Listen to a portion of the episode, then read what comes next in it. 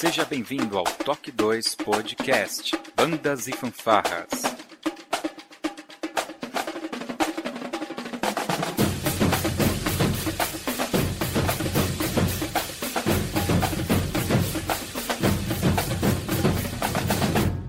No ritmo da vida, na batida do coração.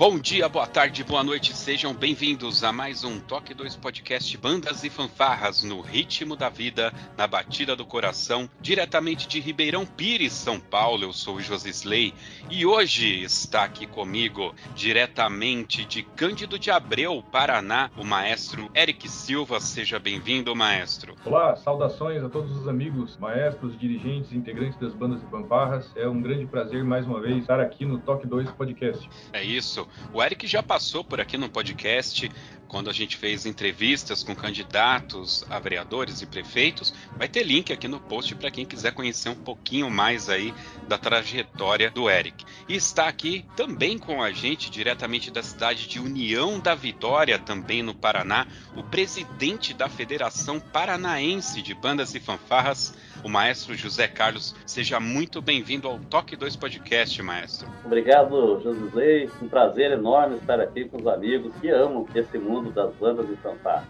É isso. Nessa nossa trajetória de conhecer as associações e federações de bandas de todo o Brasil, nós vamos agora para o Paraná, logo depois da nossa vírgula sonora.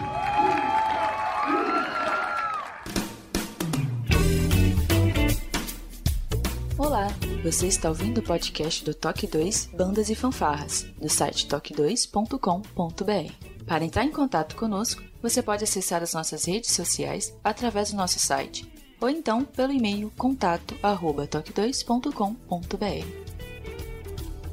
E se você gosta do nosso trabalho e deseja nos ajudar a produzir um conteúdo com qualidade cada vez melhor, acesse a nossa plataforma de contribuição pelo site apoia.se toque 2 e veja como contribuir. Este podcast tem o apoio cultural do Portal Brasil Sonoro. Clique, ouça e toque. Para ter acesso às partituras, visite o site brasilsonoro.com.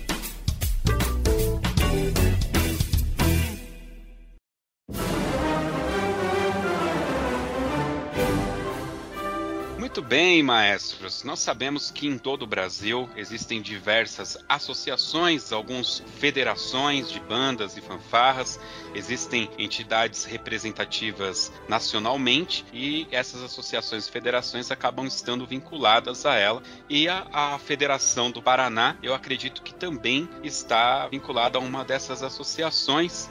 Maestro José Carlos, conta pra gente, a Federação do Paraná, ela é associada à CNBF, como, como que surgiu essa federação?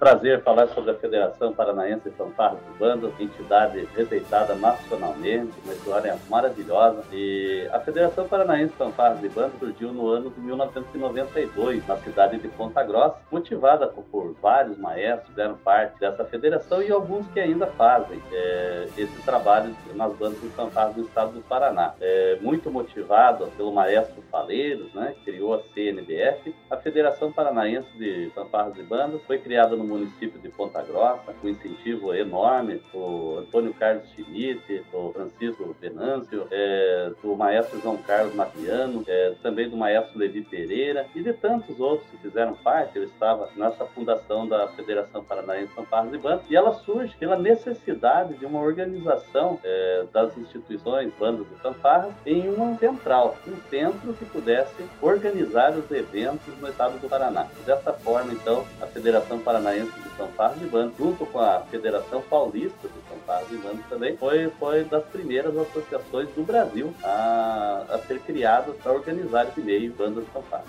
É, um recado aqui para os nossos ouvintes: vai ter link aqui no post, mas vocês podem procurar lá no site as entrevistas que nós fizemos com o maestro Ronaldo Faleiros.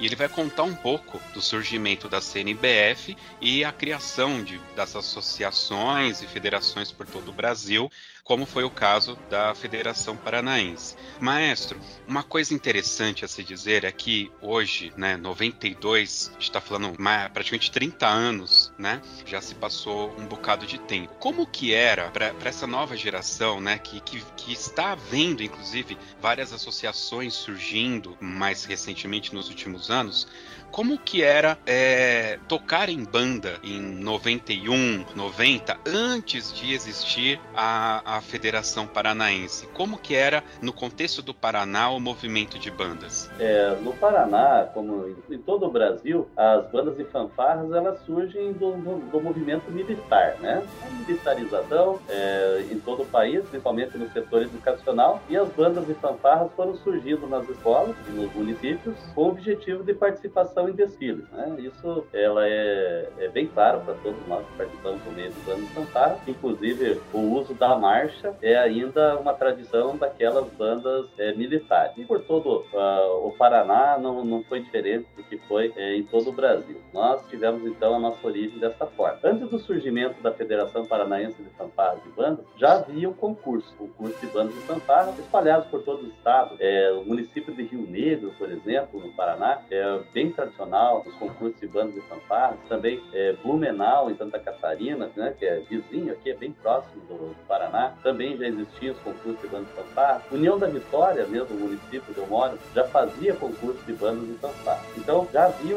esse concurso. Só que não havia um regulamento que desse a condição de que as corporações fossem julgadas é, por categoria técnica, faixas etárias, como são julgadas dessa forma hoje, com um regulamento bem, é, bem definido, com um regulamento claro que as pessoas conseguem compreender de que forma deve montar a sua apresentação para competir naquele evento. Então, era um pouco complicado, né? Fora a questão do, dos jurados, né? Que não eram pessoas é, especializadas no meio e muitas vezes acontecia de chegar num concurso de bandas e fanfarras em determinado município e os jurados não serem músicos ou não terem conhecimento da área de bandas e fanfarras. Ah, pessoa tocava uma sanfona, vou lá, vou ser jurado do concurso. Ah, a esposa do prefeito, eu que da primeira dama, eu vou ser jurado aí, né? Então tinha essa, essa questão assim de, de que não era respeitado muito a, a, questão técnica, né? Como é respeitado hoje em todo o Brasil, que participa de concursos de bandas fanfarra, que exige que os jurados tenham um conhecimento técnico, né? Que seja respeitado o regulamento. Então essa forma anterior lá dos meus idos dos anos de 1980 não, não tinha muito essa questão é, respeitada, né? Então os concursos eram feitos, funcionavam mais como festivais do que exatamente concursos de banda de fantasma. Puxa, muito, muito bem colocado essa questão da, da, de vincular com, com festivais, efetivamente. E, e, é interessante, eu escuto muitas histórias, e já escutei de vários professores meus, né? Por exemplo, é, a, o, o, jurado de baliza, né? Ele escolhia a baliza mais bonita e, e, reza aqui em São Paulo a lenda de uma baliza que ganhou e na planilha dela tava assim, 10 com louvor. O cara marada colocou. e é interessante, né? Porque vem uma banda mais simples, tocando uma música mais popular, não necessariamente tecnicamente bem, mas é uma música que a esposa do prefeito gosta, né? Aí a outra vem, toca uma Sinfonia Novo Mundo, ela, nossa, que música chata. A outra 10 para outra, um para essa. Era o gostei e não gostei, né? Então a, as análises eram feitas mais nesse, nesse modelo, como era em todo lugar. E hoje não, hoje o conhecimento técnico é muito importante. É, as corporações são julgadas por pessoas é, reconhecidamente capacitadas é, no setor bandas e fanfarras, essa arte, desse movimento maravilhoso, né? Que faz uma formação incrível para a nossa juventude, faz com que demos oportunidades para que é, integrantes de bandas de fanfarras tenham acesso à cultura, né? Sim. A arte Sim. tão difícil de, de ser acessada é, em âmbito é, escolar, por exemplo, onde as atividades estão mais restritas a um conhecimento é, científico e não artístico, né? Coisa que nós precisamos é, ampliar nas escolas o mais rápido possível. Teve um período em que nós fizemos um trabalho muito grande a nível nacional, liderado pelo Paleto também, né? O Ronaldo Paleto, um, um ícone na, na, organização de bandas de fanfarras pelo Brasil, e ele fez um grande trabalho. É, é, embora criticado em muitos momentos, mas ele fez um grande trabalho. E nós conseguimos lá colocar o ensino da música é, dentro da educação formal. Só que logo depois foi feito lá uma, uma manobra e nessa manobra aí foi colocado música dentro da disciplina de arte. Exato. E aí aquele sentido que nós tínhamos pensado do ensino da música instrumental nas escolas acabou sendo colocado de lá e ficou muito mais barato para os governos do estado e município comprar flauta doce e esse, esse tipo de instrumento é, de baixo custo para colocar nas aulas de arte e deixar as nossas bandas de fanfarra no ensino instrumental de lá. Infelizmente. É. Bom, é, aqui em São Paulo a gente sofre do mesmo problema também, viu, maestro? Eu cheguei a mandar um e-mail para nossa secretaria estadual, né, de, de, educação, e eles retornaram exatamente com, com, com isso, que como está dentro, né, de artes, então eles dão aula de artes.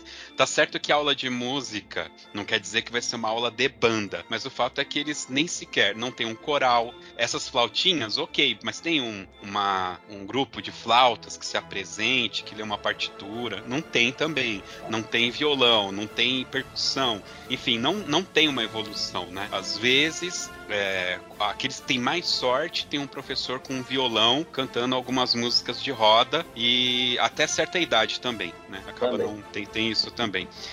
Aqui em São Paulo, inclusive o Faleiros é, falou muito sobre isso, porque ele estudava no Colégio São Bento, então tinha aqui o concurso da Rede Record, e foi ali, segundo ele, que ele teve muito acesso às bandas e se apaixonou por esse movimento. E ele, eu lembro que ele comentou, aliás, não só ele, vários mestres já me falaram que vinham bandas de todo lugar para participar desse campeonato da Record. Era o, o maestro acredito que deve ter pego pelo menos um, um, pedaço desse período. Era normal vir bandas, vocês do Paraná chegaram a vir para esses campeonatos da Record também? Sim, sim, sim. As nossas bandas do estado do Paraná participaram é, de alguns eventos desses. É, por exemplo, nós temos lá a, uma banda musical que é bastante importante no nosso estado aqui, quer dizer, tem uma história longa. Né? Mais de 50 anos de atividade, a banda é, de Antonina, né, que é uma banda bem, bem famosa. Todo o Brasil participava de evento, né, é, e quando não, não participamos, íamos até lá assistir, né, ao evento, que já era um,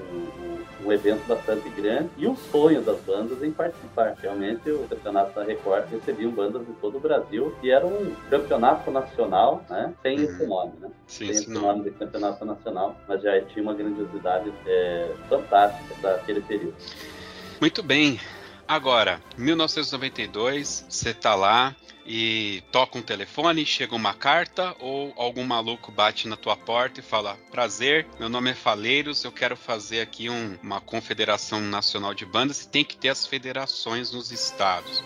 Como que se deu esse relacionamento, né, para chegar a, a, a, essa questão de vamos criar uma federação paranaense? Então, nós tínhamos já o objetivo anterior de criar uma associação que pudesse é, organizar os eventos de bandas de fanfarra no estado do Paraná, mas não somente isso, que ela pudesse fornecer também workshops oficinas de música para os integrantes das bandas de fanfarra, que houvesse uma formação melhor dos nossos grupos, já que São Paulo é, já tinha uma formação bem, bem mais evoluída do que as bandas do estado do Paraná. Salvo algumas exceções aqui, né, no, no nosso estado, a banda Marcial Marista Teodoro, sempre foi uma grande potência, e também a banda do Marcelino Champanhar de Londrina, o maestro Chicão. Né? Então, essas bandas já participavam a nível nacional de eventos São Paulo e já tinha uma estrutura muito maior, mas isso não se aplicava a todas as outras. Então, havia uma necessidade clara disso. É, o Antônio Carlos Schmidt, junto com, Maestro Chicão e o João Carlos Maximiano, é, é, eles tiveram contato com o Ronaldo Palês e o Ronaldo propôs a criação de uma federação no estado do Paraná. A partir daí, esses maestros que eu mencionei, eles entraram em contato com os demais, eles já sabiam, por exemplo, eu organizava concursos aqui em União da Vitória, eles estavam organizando, é, eles tinham conhecimento do trabalho realizado na nossa região. É, nós ficamos bem próximos da Ponta Grossa, estamos a 90 quilômetros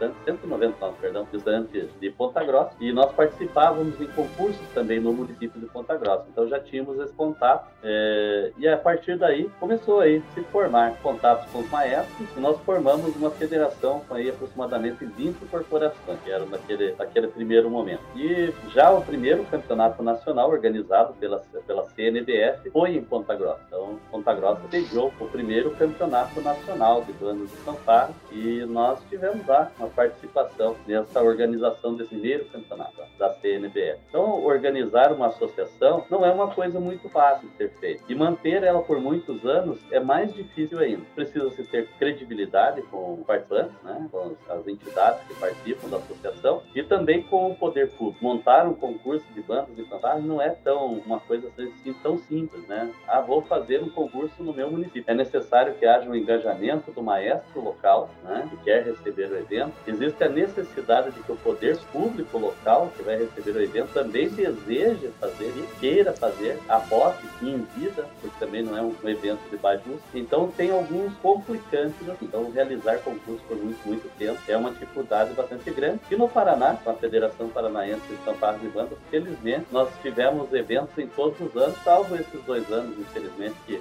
a pandemia fez com que nós é, fôssemos obrigados a não realizar eventos. Mas mesmo naqueles naquele ano 2020, que foi, foi é, cancelado os eventos, nós já tínhamos municípios para fazer. E esse ano, é, 2022, nós estamos retornando, a federação está forte, está coesa, fizemos um congresso técnico em março muito forte, os maestros das bandas fantasmas compareceram, fizemos um congresso em Cândido de Abreu, e o município de Cândido de Abreu, através do seu prefeito, e o apoio do maestro Eric, que é, faz um trabalho espetacular lá na, na cidade, é, resolveram abraçar o Campeonato Paranaense. E já no mês de julho, nós vamos realizar uma das etapas do nosso Campeonato Paranaense no município que o maestro Eric é, tem a banda, é, fantástica banda municipal de Cândido de Abreu. Nós vamos lá participar com a nossa federação, dando continuidade a tudo aquilo que começou no ano de 1992, há 30 anos atrás.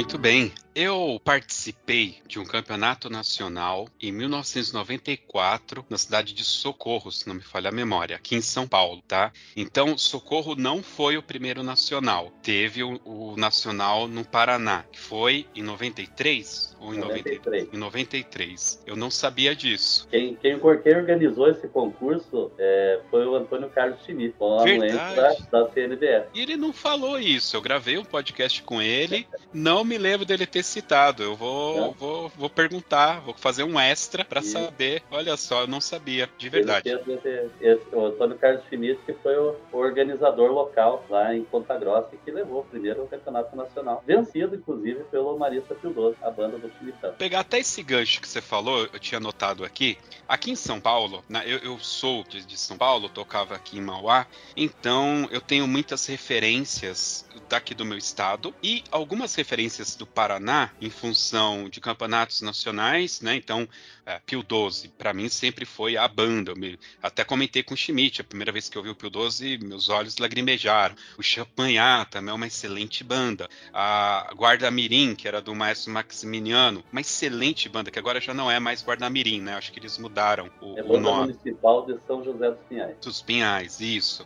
Uh, né? E eu conheço alguma coisa do Nordeste porque meu primo mora no Nordeste e aí ele sempre tá falando, né, das bandas que concorrem com ele, eu acabo tal. Mas vocês no Paraná, quando vocês citam as bandas, Cita pra gente o nome de algumas bandas que são a, as bandas conhecidas, não necessariamente bandas é, que sejam boas, mas são bandas conhecidas. Aqui em São Paulo a gente também tem bandas que não são tecnicamente as melhores, mas nós conhecemos, temos amigos que tocam e sempre estamos é, citando, ok, Guarda-Mirim de São José dos Pinhais, Marcelino Champagnat, Pio 12, mas acredito que tenham outras relevantes. Sim, Colégio Estadual do Paraná, de Curitiba, uma das bandas mais antigas do Brasil. É marcial? Ah, isso, a banda é, Filarmônica Antoninense, de Antonina, em, é, no, no, litoral do Paraná. É, nós temos aí, é, recentemente, né, a banda é, de Cândido de Abreu, que está se destacando bastante no cenário estadual. Nós temos a banda municipal de Guarapuava, que hoje migrou e está no município município vizinho que chama Pinhão, é uma, uma banda bastante é, conhecida. Tem a minha modesta banda, da Escola Operação de União eh, de Maria de União da Vitória, né? banda marcial da Escola Operação de, União, eh, de Maria de União da Vitória, ela tem 28 anos de existência, né? Então Legal. é uma banda bem tradicional aqui no estado também. É, nós temos aí é, as bandas militares, do, dos colégios militares de Curitiba, que são grandes corporações reais. Nós temos a, a banda da Guarda Mirim de Curitiba, daí do maestro Levi Pereira, que também foi da banda,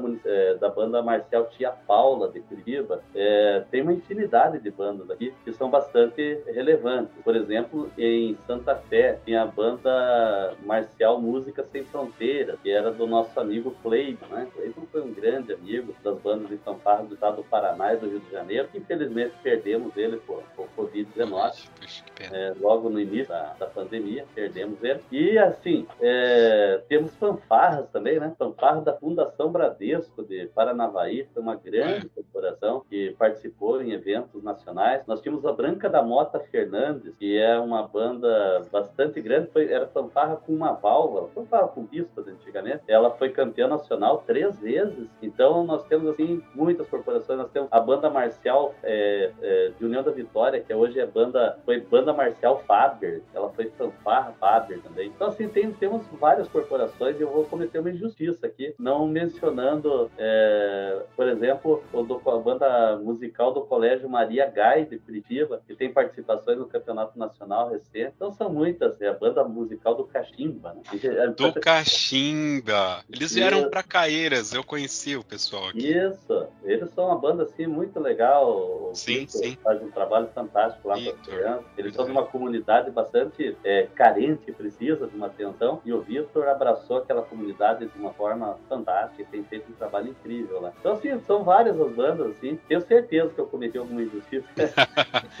mas, mas, assim, lembrando agora, assim, de nomes de bandas, assim. E aí nós temos uma, uma, uma vasta quantidade de bandas de perdão no nosso estado. São bandas de percussão que é, fazem trabalhos também é, bastante relevantes. Né? Colombo, por exemplo, faz um grande trabalho. A, a Fanfarra Municipal de Colombo faz um trabalho bem legal. É, nós temos no, no, noroeste do estado a Fanfarra Municipal de Rondon, que também teve um campeonato nacional participando.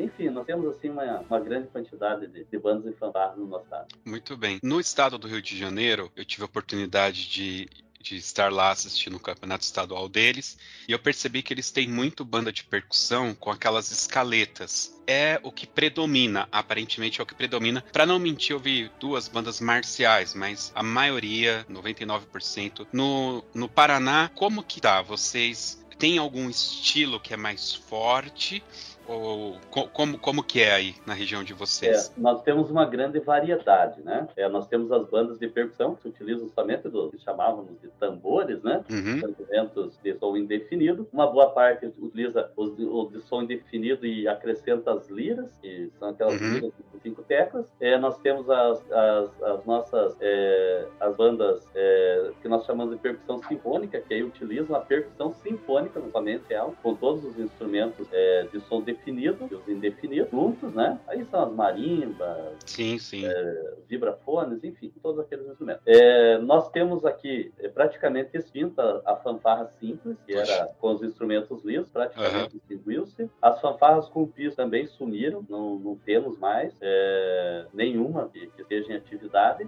É, aí nós vamos para as bandas marciais, que tem uma grande tradição no, no nosso estado, são uma quantidade bem grande. E as bandas musicais também são bem tradicionais, eu já aí do saxofone, clarinete, enfim, utilizam das madeiras, né? E as, também as bandas sinfônicas, nós temos em boa quantidade aqui no nosso estado. Então, nós, o que nós temos é uma grande diversidade. Nós não temos um estilo que se possa dizer, ó, oh, lá no Paraná tem esse estilo de, de banda e ele é predominante. Nós temos uma variedade. É mais conforme o poder aquisitivo das bandas em cada região, de poder comprar instrumentos metais, madeiras, né? E aqueles que têm a condição de comprar somente os instrumentos de percussão, aí eles investem mais nessa área mesmo. É uma coisa mais assim relacionada a poder aquisitivo. Muito bem, muito muito legal. Aí com isso já já fecha. Na realidade vocês utilizam as mesmas métricas técnicas e faixa etárias da CNBF, né? Sim. Porque caso tenha acesso ao campeonato nacional, já está dentro do contexto do regulamento. Isso, muito e as bem. categorias técnicas então que, que assim do nosso estado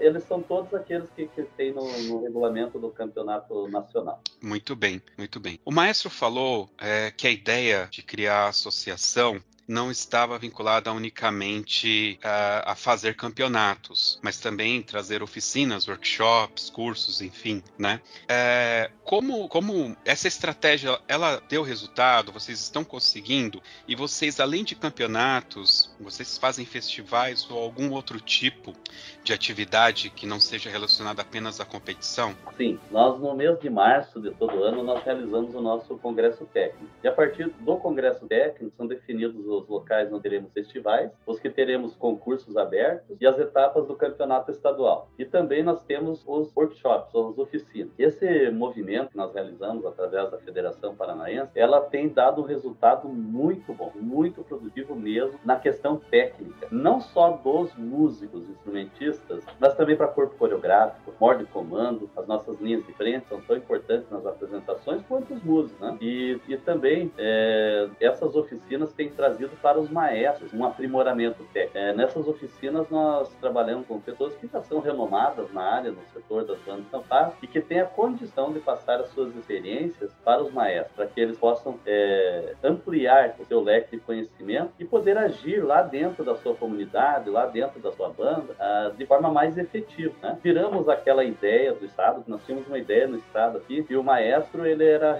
era responsável por todos os setores da banda. Então ele tinha que ensinar o o, ensinar o, o modo de comando, a baliza, o corpo coreográfico, a linha da frente e ser o único professor de, de, toda a parte instrumental da banda. Então era um absurdo a quantidade de trabalho que uma pessoa fazia. Então nós conseguimos, através aí de um trabalho realizado durante anos, é, vislumbrar um horizonte diferente, em que o maestro é responsável pela parcal, mas ele é assessorado por professores de música que trabalham junto com ele, né? e assim ele consegue colocar uma, uma qualidade técnica melhor no seu grupo. É claro que isso ainda, infelizmente, não é a realidade de todos os maestros do, do, nosso estado, mas já é a realidade de boa parte. Isso tem contribuído bastante. E a própria participação em eventos traz também uma visão diferente né, é, desse mundo bandos e fanfarras, por isso a importância da realização dos eventos. É, eu lembro quando eu era jovenzinho, faz bastante tempo já, é, nós íamos é, a concurso de bandas e fanfarras no estado de São Paulo, um bem tradicional que eu sempre ia assistir para pegar ideias lá e ver o estava funcionando, Jacareí, né, é, Taubaté e alguns eventos lá para aprender, né? Fui a alguns campeonatos nacionais também assistir, é, para conhecer o que é, né? Acabei é, ampliando o horizonte, vendo coisas diferentes. A gente fica só preso no nosso mundo, aqui no nosso, no nosso estado do Paraná, ou mesmo aqui o vizinho Santa Catarina, um pouco mais distante do Rio Grande do Sul, a nossa visão ficaria um pouco restrita, né? E a cultura, ela, o ser humano por natureza, ele é cultural, aprende, né? Então, para você aprender, tem que ter contato contato com o que é diferente. E esse, esses contatos é que trouxeram para nós uma visão muito melhor. E além disso, é claro, né, a, o advento aí das novas tecnologias facilitaram bastante. Você não precisar visitar um concurso de bandas, você pode ver os vídeos, pode pegar informações, pega o DCI lá dos Estados Unidos, ver como funcionam lá para você ter umas ideias diferentes, o que pode ser aplicado, o que não pode ser aplicado na nossa cultura. Enfim, o mundo é enorme e as tecnologias nos aproximaram desse mundo.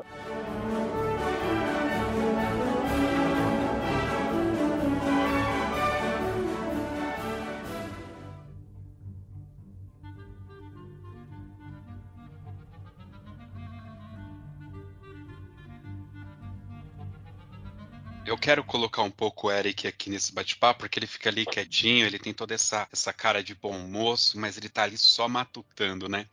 Quando a gente entra nos anos 2000, é, se eu me recordo bem, o maestro é, é presidente da associação desde 2001 para cá, certo? 2002 para 2003, estreia um filme no Brasil chamado Drumline. E com esse filme veio é, junto até por algumas bandas que na época já estavam fazendo algum tipo de importação de tecnologias, de metodologias, já estavam se aplicando outros instrumentos de percussão. Né? O quinton, por exemplo, era uma coisa que a gente não via com né, a todo momento. Bumbos de afinação, realmente eu também não via. Mas eu coloco essa marca desse filme porque ele realmente parece que impactou as bandas. Pelo menos aqui em São Paulo, eu falo isso com muita segurança. E aliás, fica aqui uma dica pro pessoal. Esse ano faz 20 anos já da estreia do Drumline, tá? Foi de 2002 esse filme. Bom, eu peguei 94 e passei por essa mudança, né? Porque foi uma mudança. Uma coisa é você ter lá meia dúzia de bumbo, meia dúzia de caixa, meia dúzia de prato. E de repente, bumbo de afinação e toda aquela coisa. Então mudou a textura da banda, né? O estilo da banda, é, as marchas. Eu percebia que a gente tocava muito marcha militar e passamos a tocar músicas, vou falar assim, marcha pop, por assim dizer, né? Com estilos diferentes e tal. O maestro já vinha de uma tradição forte das marchas altas, possivelmente, né? E de repente marcha curta e essa mudança. Então eu queria ter aqui as duas visões. Como que foi para você, maestro José Carlos, essa transição? Como que você enxergou aquele momento?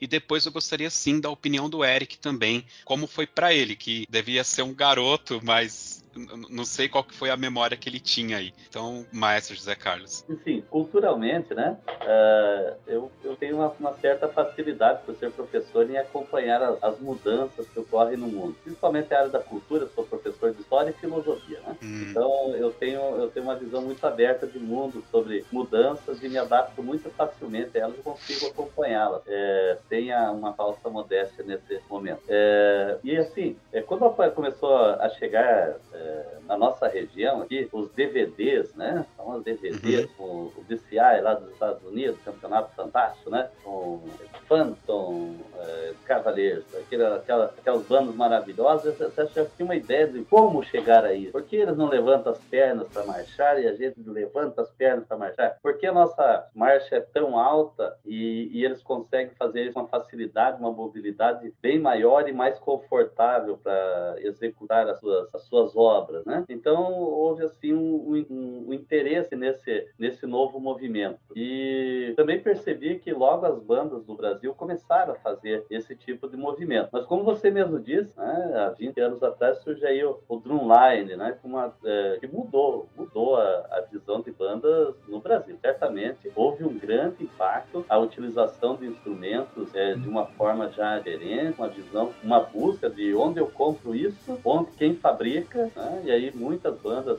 começaram a, a usar o estilo, né? E hoje é, eu vejo de uma forma muito positiva essa mudança, porque para segurar público em concursos de bandas de fanfarra, tem que haver alguma coisa que ainda nós deveremos criar ou adaptar para os nossos eventos para eles ficarem mais atrativos, terem mais, né? É, eu vejo de uma forma muito positiva qualquer, toda e qualquer mudança em sociedade que traga é, melhoras para o setor, transforme no setor mais atrativo. É claro que é necessário mudar, manter as nossas tradições, o que nós temos de importante, o tradicionalismo é, é importante, faz parte da nossa cultura também, mas fazer adaptações para que fique cada vez mais atrativo. Muito bem. Eric? Então, Josilei, eu nasci no ano em que a Federação Paranaense foi criada. Então, José Carlos tinha lá uma, uma longa jornada percorrida e em 92, quando criaram então a Federação Paranaense de Fanfarras e Bandas, eu nascia.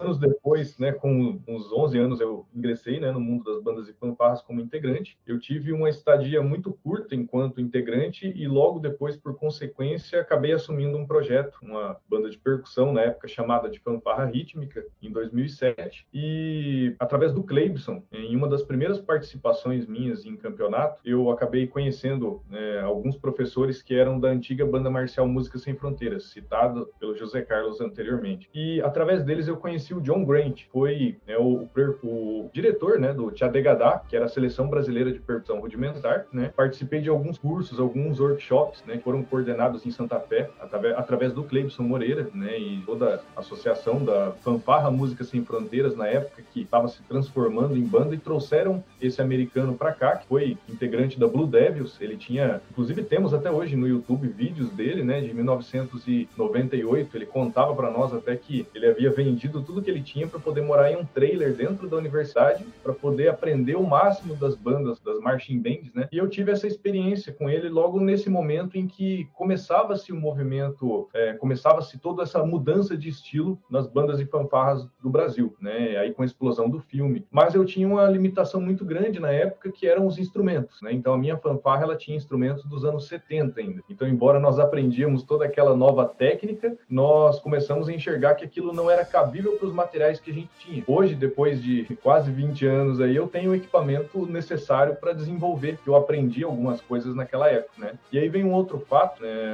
não só eu, mas creio que muitos foram os maestros que acabaram se tornando maestros por consequência e sem muito conhecimento técnico. Quando eu assumi minha primeira fanfarra, minha primeira corporação e me tornei maestro, eu tinha 14 anos e eu não tinha conhecimento técnico. O primeiro campeonato que eu participei foi em Mandaguaçu. José Carlos se lembra de mim, eu nervoso, eu nunca tinha participado de uma competição enquanto integrante e já levava o meu grupo para uma participação enquanto maestro. Então, o nervosismo dos alunos era o mesmo que eu sentia em um nível um pouco mais elevado até, né? E essa falta de conhecimento técnico, de leitura das partituras, ela dificultou, né, uma quantidade imensa do que eu poderia ter aprendido, né, da troca de experiências ali, da convivência com o John, que hoje, infelizmente, não está mais no Brasil, né, mas que contribuiu muito para o movimento. Então, a, a, o que eu pude prestigiar naquele momento foi ver o nascimento, né, de toda essa nova estrutura das bandas se construindo e construindo também um sonho, né, de um dia poder usufruir de uma estrutura apropriada, que são esses instrumentos, os bumbos polifônicos, as caixas de alta tensão, todo esse material que pode oportunizar uma banda mudar o seu estilo, por exemplo, de marcialidade para algo mais contemporâneo, como chamam os americanos, né? E esse é o estilo, a forma como eles tratam esse estilo. Então, basicamente, a expectativa é, era de conseguir um material que nos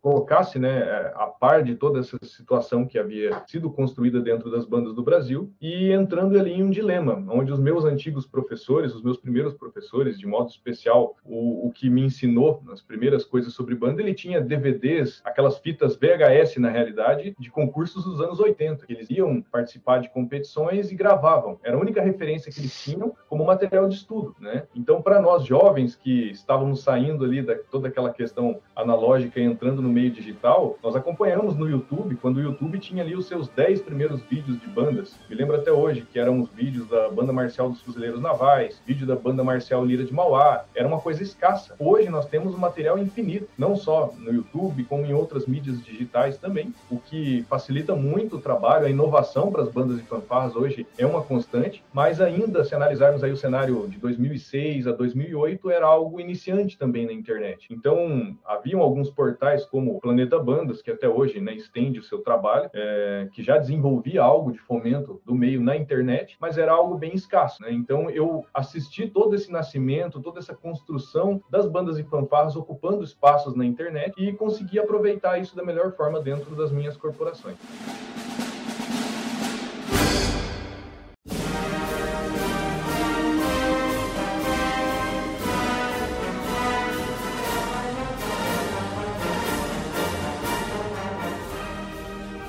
Vamos pegar esse, esse gancho que a gente está falando de inovação, de marchas e tal, né?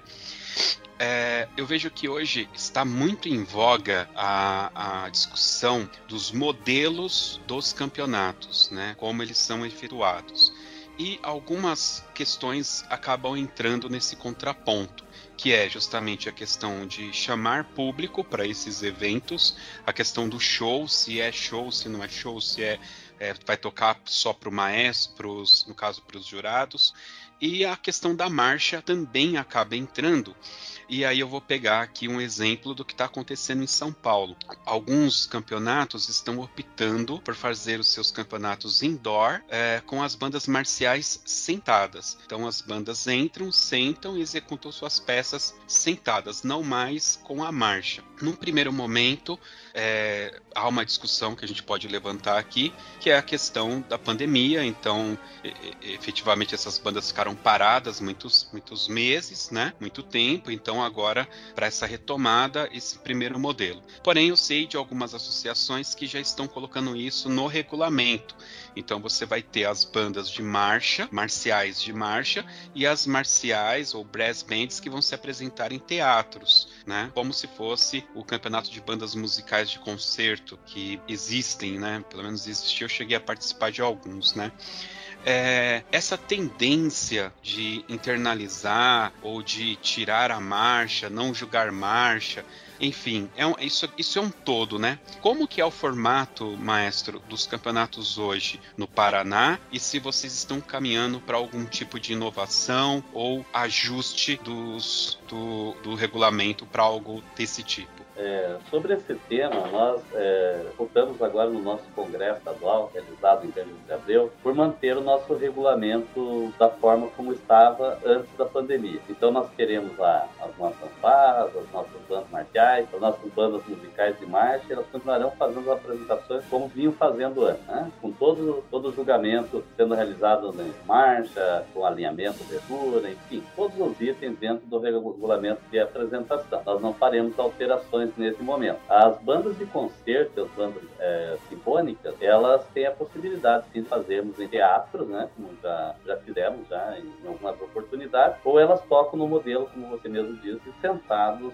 para o público. O fato de, de a gente fazer no, é, em ambiente fechado não limita as bandas a executarem a marcha. Né? Nós fazemos sempre em ambiente que é, é possível fazer o, o desfile, né? usando cantos da quadra, usando mesmo o meio da quadra no no, no, vai e volta, né? Então é possível você ainda fazer esse sistema de julgamento. Ah, o fato de a banda tocar somente para os jurados, realmente é, um, é, na nossa região aqui é um fato que incomoda bastante. Nós temos aqui um, uma tradição é, de festejo, né? No sul aqui nós temos muitas festas e o povo gosta de movimento, o povo gosta de assistir, gosta de estar num ambiente que seja confortável para sentar. Então a opção de fazerem agora, por exemplo, adaptados para as apresentações, é um desses motivos, né? Para acomodação do público, acomodação do público, que não fica em pé, não fica no sol, se chover a banda não pega chuva, esse tipo de coisa é, é relevante aqui na, na, nossa região, aqui no estado do Paraná principalmente. Mas assim, fazer uma alteração e dizer, olha, nós vamos tirar o aspecto marcha das nossas bandas e todas elas vão tocar é, no modelo sinfônico, tá? Não, nesse momento não se tem essa, essa pretensão, pelo menos aqui nesse momento no, no estado, não, não vejo vejo nenhum movimento nesse sentido.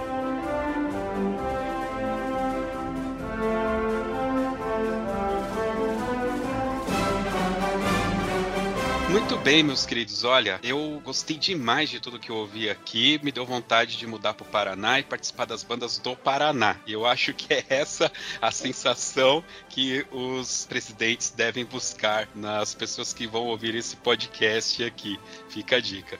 Meus queridos, é, eu sei que com certeza teria muita história para a gente contar, muito mais detalhes para a gente pegar aqui, mas também a gente, né, esse não é o podcast definitivo, mas é, serve para introduzir a federação e o estado do Paraná para o restante do país. Uh, eu gostaria então agora nesse momento abrir a palavra para vocês, para vocês ficarem à vontade para cobrar uma dívida, fazer um agradecimento ou falar alguma coisa aí que a gente deixou passar aqui. E eu vou começar pelo Eric, né? Ele falou muito pouco. Então vamos dar a oportunidade para o Eric primeiro. Josisley, eu só tenho que agradecer e te parabenizar mais uma vez pelo seu trabalho. Sou um grande fã do Top 2, muito tempo, não perco um, né? Sempre ali acompanhando, às vezes um pouco atrasado, não muito na data de lançamento. Então queria parabenizar por isso, pelo fomento do meio das bandas e fanfarras, dessa maneira inovadora, que é o que traz e motiva os nossos jovens a permanecerem envolvidos com a causa. Todos nós que somos professores, que trabalhamos com jovens, com crianças, adolescentes, sabemos que eles mudaram nos últimos anos, que eles são muito muito imediatistas e que eles buscam inovação. Então, encontrar um, um espaço, um portal que desenvolva um trabalho que modernize as bandas e fanfarras é algo essencial. Quero também agradecer ao José Carlos, pessoa pela qual tenho uma grande admiração há muitos anos, que me ajudou muito no meu início como maestro. Como eu citei aqui, eu comecei como integrante de bandas e fanfarras e em um curto período de tempo já tive que acabar assumindo uma fanfarra, uma corporação na minha cidade E eu não tinha formação, qualificação, idade e nem maturidade para isso na época. Então eu fui uma construção oriunda do auxílio de várias pessoas. Quero aqui agradecer os meus dois primeiros maestros, o maestro Marcelo Rojo e o maestro João Carlos Fioroto. Agradecer o Cleibson Moreira da Silva, que infelizmente não está mais entre nós. Foi uma das pessoas que muito me motivou no meu início. Eu conheci o Cleibson em um campeonato quando eu chorava no fim da apresentação, explicando os motivos para os jurados pelo qual a nossa corporação era fraca tecnicamente falta de apoio. Foi nesse momento que eu conheci ele e da mesma forma conheci tantas outras pessoas, como foi o José Carlos na minha vida, tanto nos ajudou, que tanto nos motivou e nos permitiu sempre é, com base né, no teor técnico desenvolver o nosso trabalho da melhor forma. Então eu quero aqui mais uma vez agradecê-los pela oportunidade de estar aqui no Toque 2 e dizer mais uma vez a todos os integrantes, a todos os maestros dirigentes, aquelas pessoas que atuam na linha de frente desses trabalhos, ainda mais agora na retomada dos trabalhos após a pandemia, que não desistam, permaneçam firmes. As dificuldades são inúmeras, as adversidades são tantas e as perseguições na mesma medida. Mas nós temos uma missão e nós não podemos desistir dela, independente das dificuldades que nós viemos a encontrar. Então, essa é a mensagem que eu gostaria de deixar a todos e mais uma vez deixando o meu agradecimento. Muito bem. O Eric, ele é educado demais, né, maestro José Carlos? que garoto, nota 10, hein? maestro, Fique à vontade, por favor, o, o espaço é seu. Ah, inicialmente eu quero agradecer, José, você e, o, e, esse trabalho maravilhoso que você está fazendo pelas bandas do fantasma para todo o Brasil. O trabalho de amor tem que ser sempre valorizado. É, eu aprendi na minha vida é, que a gente precisa dos outros, precisa dos outros. Ninguém faz nada sozinho, ninguém faz nada sozinho. Nós precisamos dos outros, nós precisamos dos nossos alunos, nós precisamos dos nossos maestros, nós precisamos dos pais deles participando, nós precisamos das entidades governamentais e a todas essas pessoas que eu mencionei, eu quero agradecer porque as bandas de fanfarras só existem por causa delas. Não existe por causa do presidente da federação, dessa associação ou daquela. A federação, a associação, sim, existe por causa desse. E é para eles que nós temos que trabalhar. Então eu quero agradecer imensamente a todas as pessoas que, de uma forma ou de outra, contribuíram para esse tempo que eu estou presidente da Federação Paranaense Fanfarras Banda, para que esse trabalho seja realizado. Foi mencionado o Cleibson Moreira da Silva, um irmão que conheci no mundo das bandas de fanfarra. Eu agradeço muito a minha esposa por ser uma companheira, de verdade, para todos os momentos. É ela que soma as notas nos concursos de banda, é ela que cuida da parte de secretaria do concurso que nós realizamos. E agradecer aquelas, aquelas pessoas que fazem o trabalho de base. Não precisa ser naquela banda a mais rica, a da, da maior qualidade técnica, mas aquele trabalho de base feito naquela fanfarrinha, e dito isso com carinho, lá daquela comunidade que mais precisa, mais precisa de um maestro para incluir essas pessoas. E esses das bandas maiores, que eles continuem a nos blindar, blindar com esses trabalhos maravilhosos que eles realizam e que nos motivam um dia chegar onde eles chegaram. Né? Tantas e tantas bandas espalhadas por esse Brasil e que motivam a gente a tentar fazer um trabalho que um dia chegue próximo à grandeza que eles realizam. Mas não nunca esquecer daqueles que fazem os trabalhos de base né, nas bandas de fanfarra e que da mesma forma que todos amam esse movimento e precisam que esse movimento tenha continuidade. E para as autoridades deixar aqui um recado, olhe com mais carinho para a formação musical das nossas crianças, nossos jovens, das pessoas que gostam das bandas de fanfarra. A banda de fanfarra não forma só música, forma pessoas melhores para viver na sociedade. Acreditem nisso, acreditem que nós podemos transformar o mundo a partir de nós mesmos, dando o primeiro passo. Um mundo melhor se constrói com pessoas melhores e nós podemos fazer essa diferença através do nosso trabalho, com o apoio de todos. Muito bem. Olha, maestro, eu vou falar uma frase aqui só para corroborar com o que você falou. Acho que uma das grandes lições que eu aprendi no meio de bandas e fanfarras é trabalhar em grupo. Essa dependência que a gente tem um do outro. Depende que o maestro faça a regência corretamente né? E o cara do solo depende que eu faça muito bem minha harmonia. Eu dependo que o cara da percussão não cruze, pelo amor de Deus, né? Nós somos todos dependentes. Acho que isso é a maior lição que, que eu trago, assim, das bandas e fanfarras. Mais uma vez, muito obrigado pela participação de vocês e agora nós vamos para as dicas culturais.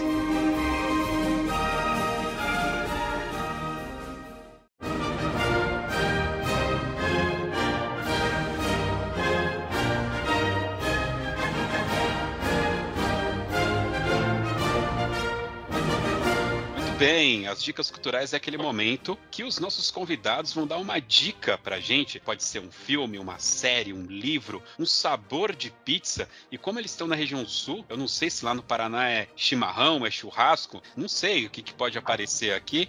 O Eric, ele já é de casa, já participou, sabia que tinha dica cultural, né? Então eu vou começar com o Eric. Eu gostaria hoje, então, de sugerir aqui né, uma das obras mais fantásticas que eu conheci nos últimos anos e que, inclusive, esse ano será uma das peças executadas pela nossa banda, o tema desse filme, que é um filme de 1991, filme Robin Hood, O Príncipe dos Ladrões. Uma obra fantástica que já foi executada aqui no estado do Paraná pela banda, a qual eu também fui integrante integrante, a Banda Marcial Música Sem Fronteiras, é, e foi buscando os conteúdos das pessoas que ajudaram a escrever aquele arranjo e procurando conhecer a fundo né, o motivo pela qual essa obra foi construída dessa maneira, que eu acabei me tornando um grande admirador dessa peça, dessa música e até mesmo da história relatada e retratada dentro do filme. Então, essa é uma das peças que faz parte do nosso repertório e um momento muito importante onde a nossa banda será também agora lançada como banda marcial. Então, a Banda Municipal de Cândido de Abreu, que é uma banda musical de marcha, agora em 2022 também torna uma banda marcial. E em sua estreia, uma das peças do repertório será a peça Robin Hood, Príncipe dos, Ladrões. É uma obra que eu gostaria de sugerir não só a, a peça em si, né, a peça sonora, mas também a própria história do filme. Sim.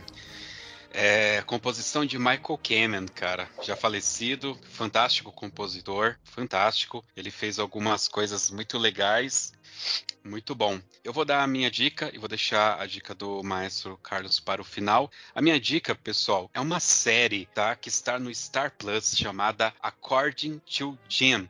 Essa, essa série According to Jim é com James Belushi. É, eu me casei em 2007 e eu nunca tinha tido na minha casa TV por assinatura. A minha esposa já, já tinha esse contato. Então foi meu primeiro contato com TV por assinatura e essa foi uma das primeiras séries que eu assisti na TV por assinatura. Cara, e como é engraçado e como é boa. E aí, a minha filha quer ver alguns desenhos que e algumas coisas que só tem nessa plataforma. Eu acabei assinando lá numa promoção. Eu tô lá zapeando e achei essa série. Cara, eu tô me deliciando, porque eu lembrava, mas já não tem lugar nenhum para assistir, né? E aqui no Star Plus tem According to Jim com James Belushi. Assistam, é muito, muito, muito bom. É isso. Maestro Carlos, qual que é a sua dica cultural? A minha dica cultural é leia. Leia tudo que você encontrar no caminho. Leia gibi, leia revista, leia livros, leia livros de séries, leia o que você puder. Conhecimento é a única coisa que ninguém vai poder tirar de você. Jamais alguém irá retirar de você. Mas a dica cultural que eu gostaria de dar mesmo, de verdade, além de todas essas que vocês passaram que são fantásticas, é venham conhecer União da Vitória. É divisa com o estado de Santa Catarina, é, do Paraná com Santa Catarina, tem um município chamado Porto União. Nós moramos todo mundo na mesma cidade. Aqui ninguém sabe quem mora em União da Vitória, quem mora em Porto União. É uma grande uma bagunça. O cara mora em União da Vitória e ele uh, estuda em Porto União. Ele mora em Porto União e trabalha em União da Vitória. Quer dizer, não tem, é uma grande mistura. Nós chamamos a nossa cidade de Porto União da Vitória. E aqui nós hum. temos a festa nacional do Stanhegger e do Xixo. Nossa. Pensa numa coisa boa, cara. É muito. Stanhegger é uma bebida feita uhum. a partir de cereais, né? É, acredito boa parte do Brasil já conhece que nós produzimos aqui o melhor Steinegger do Brasil, Steinegger W. E também nós temos aqui o nosso xixo, que é aí para os paulistas, né? Os paulistas é o espetinho. É. o nosso xixo aqui. E muita cultura alemã, ucraniana, polonesa, italiana. Nós estamos num lugar privilegiado, onde tem muita música, onde tem muita cultura, muita arte, muito entretenimento e comida para todos os gostos. Venha conhecer União da Vitória e Porto União, a minha dica cultural de hoje. Muito bem. Fantástico, deu até água na boca aqui. Vamos agora para o Toca na Pista.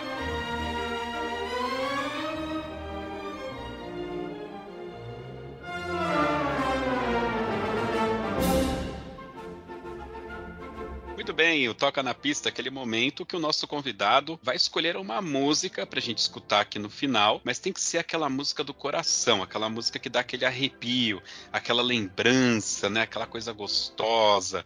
Maestro José Carlos, qual que é essa música que toca no seu coração? Alvamar, Overture, certamente, e aí do, dos concorrentes, né, do João 23, o Eduardo Stella na regência, muita saudade dessa, dessa época aí dos anos, e dos anos já, no final dos anos 90, início dos anos 2000, tive a oportunidade de assisti-los é, em alguns eventos, em Jacareí, inclusive, é, e foi espetacular poder ver ao vivo um, uma obra tão bem executada, tanto que as bandas até hoje ainda executam essa música nos eventos, concursos, e toda vez que, que toca, eu lembro de, de um tempo muito bom, que não voltará, mas que foi muito bem vivido. Com certeza. Essa música realmente marcou uma época. Até eu toquei aqui na minha igreja essa música, para você ter uma ideia. É, tem um podcast, vai ter link, pessoal, aqui no post. João 23 versus Lira de Mauá, que foi o campeonato de 2003. Aquele foi o campeonato, né? E aqui um spoiler para vocês, caso não tenham escutado. É, eu trabalhava com dois componentes do João 23. Eles trabalhavam comigo, um inclusive no meu setor. A gente trabalhava na mesma empresa e um no meu setor. Então a gente passava por tudo aquilo. E de por vezes a gente saía para comer, tomar alguma coisa e começava a briga de banda, né? Eu de um lado, os caras do outro e tal. E eu falava, é, Alvamar nem é música de concurso, falava pra eles. Provocação. Era muita provocação, mas era, é, como você disse, era, era um tempo que não volta, mas foi muito bom, foi muito bom, cada um vivendo o seu momento. Muito bem, Maestro José Carlos, mais uma vez, muito obrigado pela sua participação. Adorei, adorei esse programa. Muito obrigado de verdade. Parabéns pela presidência. Parabéns para todas as bandas do Paraná. Espero que continue aí sendo um expoente e que surjam muitas outras bandas tão boas quanto as que eu trago na minha memória. Eric, muito obrigado novamente aqui pela sua participação, pequena, mas extremamente relevante, tá? Muito obrigado pelo seu tempo. É isso. Pessoal, você ouvinte que chegou até aqui para ouvir este e outros podcasts do Toque 2, basta acessar o nosso site toque2.com.br ou nos procure aí em todos os serviços de streaming de música.